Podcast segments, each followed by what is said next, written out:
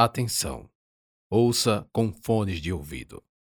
Contraindicado para menores de 18 anos. Sexo, drogas, linguagem inapropriada e violência.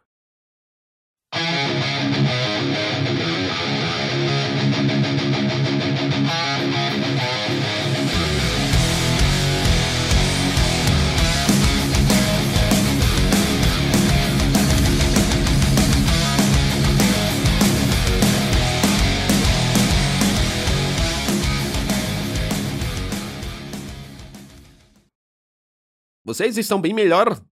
Gonzales fala, ainda com a cabeça virada para trás. Eu aceno com um gesto positivo. Eu percebi que estavam bem nervosos assim que entraram. Como te chamam? Carlos.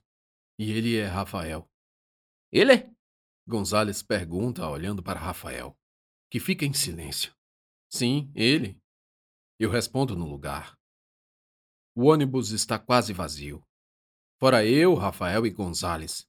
Apenas uns dois ou três passageiros, todos em assentos mais à frente. Então você estava fugindo da Venezuela e morreu num acidente de ônibus. Sim, ele responde. Fugindo para ficar vivo e acaba morrendo. Dessa vez é Rafael quem afirma, num tom crítico e meio cômico. Fico espantado. Pois é, que ironia! Gonzales complementa. E depois diz: Lá eu era professor universitário. Ensinei na graduação de engenharia em Caracas, Universidade Central da Venezuela. Arregala os olhos com uma surpresa. Ele não parece nem um pouco um professor universitário. Aliás, eu nem sei como professores universitários se parecem. Na verdade, eu lembro muito pouco de como meus professores se pareciam. Ele sorri enquanto penso essas coisas. A Venezuela é socialista. Rafael abre a boca novamente para acusar. Ah, claro que não. Quer dizer, isso é o que dizem, mas socialismo de verdade só existe nos livros.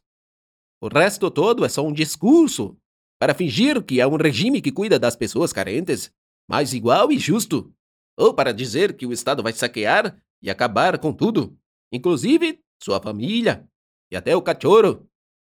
Eu soube que acabou a comida e agora comem cachorros e gatos lá.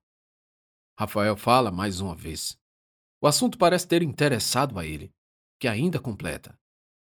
Meu gato ninguém vai comer. E o que você vai fazer para impedir? Pergunto com aquela dose de realidade básica. Ele fica calado. Eu pergunto a Gonzales. Eles comem cachorros lá também? Assim como comiam na China? Ainda comem na China. Rafael me interrompe. Ouvi dizer que proibiram. Respondo com segurança, pois essa informação me alegrou bastante quando soube. Bom, já faz tempo que saí. Não fugi porque as coisas estavam ruins. Quer dizer, estava começando a ficar. Mas fui embora por medo de morrer. Putz, mais uma vez vejo que não adiantou porra nenhuma. Rafael fala. Ele se empolgou de verdade com a conversa. Gonzales dá um sorriso insosso. Então começa a explicar. Houve uma época que ser professor era bom. Ganhávamos fortunas. O governo pagava em dólar. E o petróleo parecia que nunca ia acabar. Porque lá tem a primeira maior reserva do mundo. Então, Hugo Chávez decidiu ser ditador. Tudo para impedir que essa mina fosse parar nas mãos dos americanos. Não sei se vocês sabem, mas os Estados Unidos da América era nosso maior comprador. E 90% das exportações da Venezuela vinha do ouro negro. Daí, os Yankees inventaram a extração do cisto pelos anos de 2015. Ouvir Gonzales falar sobre esse assunto me faz pensar o quanto eu o subestimei só pelo olhar. Primeiro, que está morto. Todos estamos. Mas o fato de morrer, em alguma medida, diminui nossa credibilidade. Segundo, que contou uma tremenda mentira da punheta mortal.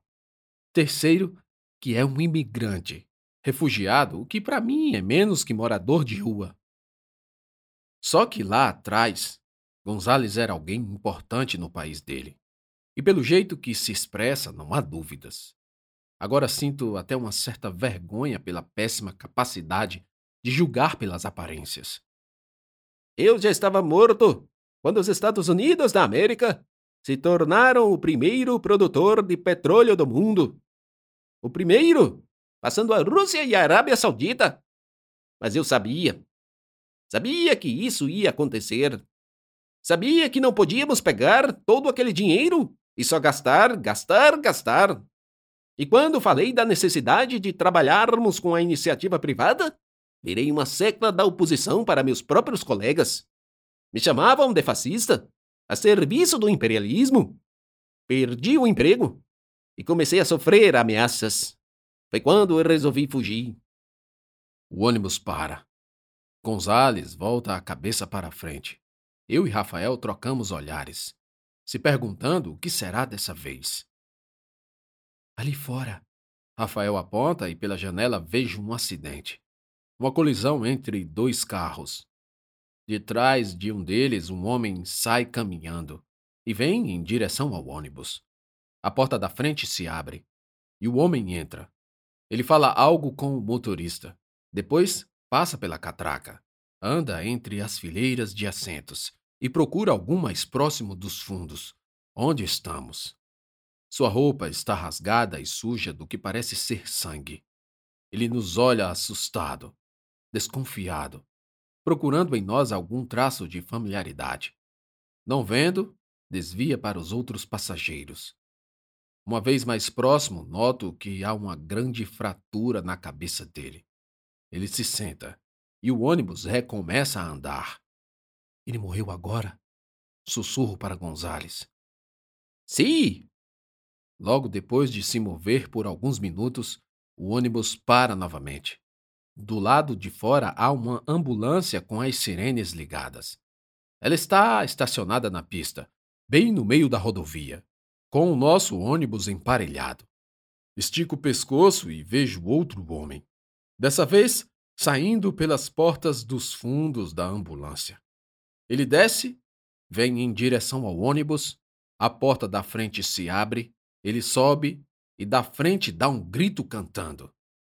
Eu que não me sento no trono de um apartamento, esperando a morte chegar. Tá bêbado?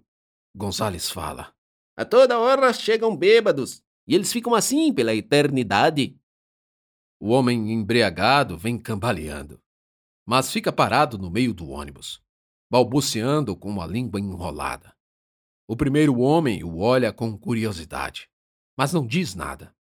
O embriagado vem vindo, chega próximo de nós e diz: Eita cana da peste! Depois passa a mão no rosto, sonolento. Fico sem entender e acho que Rafael também. Então Gonzales intervém. Tô vendo, mas o senhor precisa se sentar para o ônibus começar a andar. Sente-se põe o cinto. Sinto. Sinto muito. o bêbado faz um trocadilho e começa a rir. Vejo suas gengivas, em que faltam alguns dentes. É um tipo inchado, papudinho, com olhos envoltos de olheiras e bolsas a espremê-los ainda mais. Os cabelos estão pintados de castanho e agora avermelhados pelo sangue grosso e seco em seu couro cabeludo. Sente-se, pelo menos. Só porque é sábado. Cadê o garçom? Quero outra lapada para tirar a ressaca. garçom! Não verá um nem tão cedo. Gonzales diz e completa.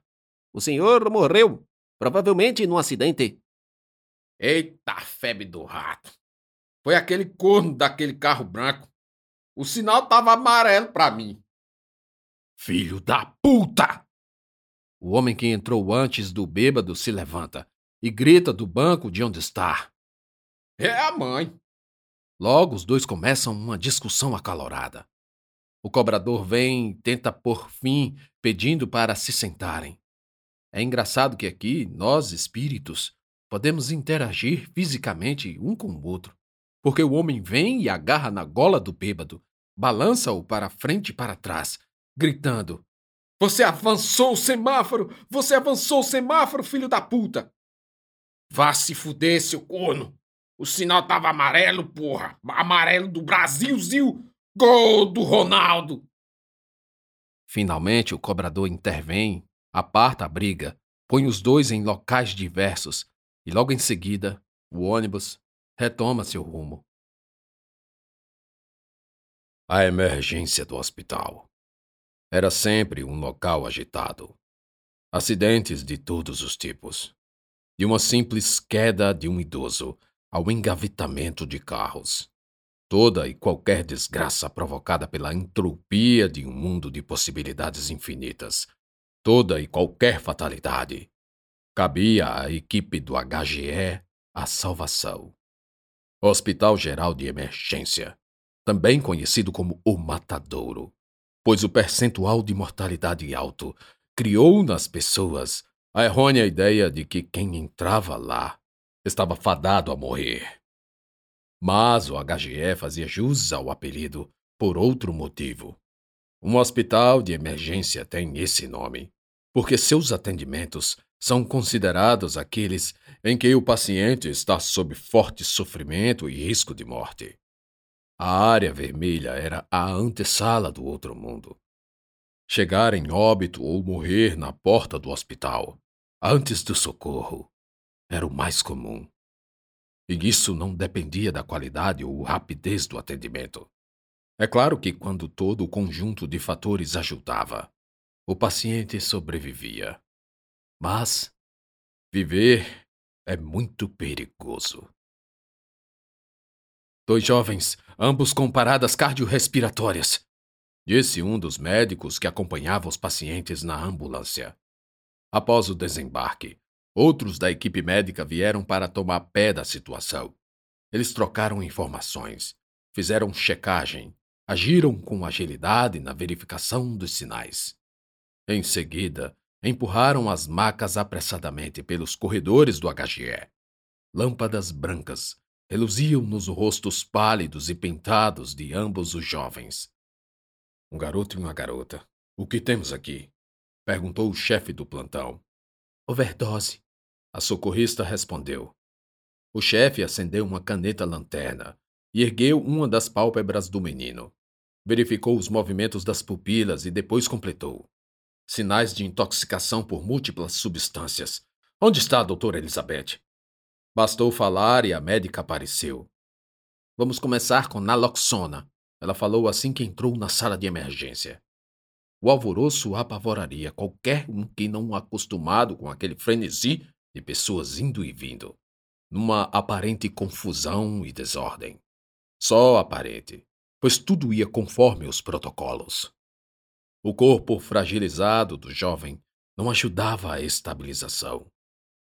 Sem pulso, alguém disse. Tá tendo outra parada. Trezentos. Afasta. Nada. Outra vez, afasta. Ainda sem pulso. Então fez um silêncio, salvo pelo bip constante. Perdemos ele. Hora do óbito. Quatro horas e trinta e um minutos. E a menina? Conseguimos estabilizar, mas não sabemos a extensão dos danos. Algum parente? A médica pergunta, mas não espera a resposta.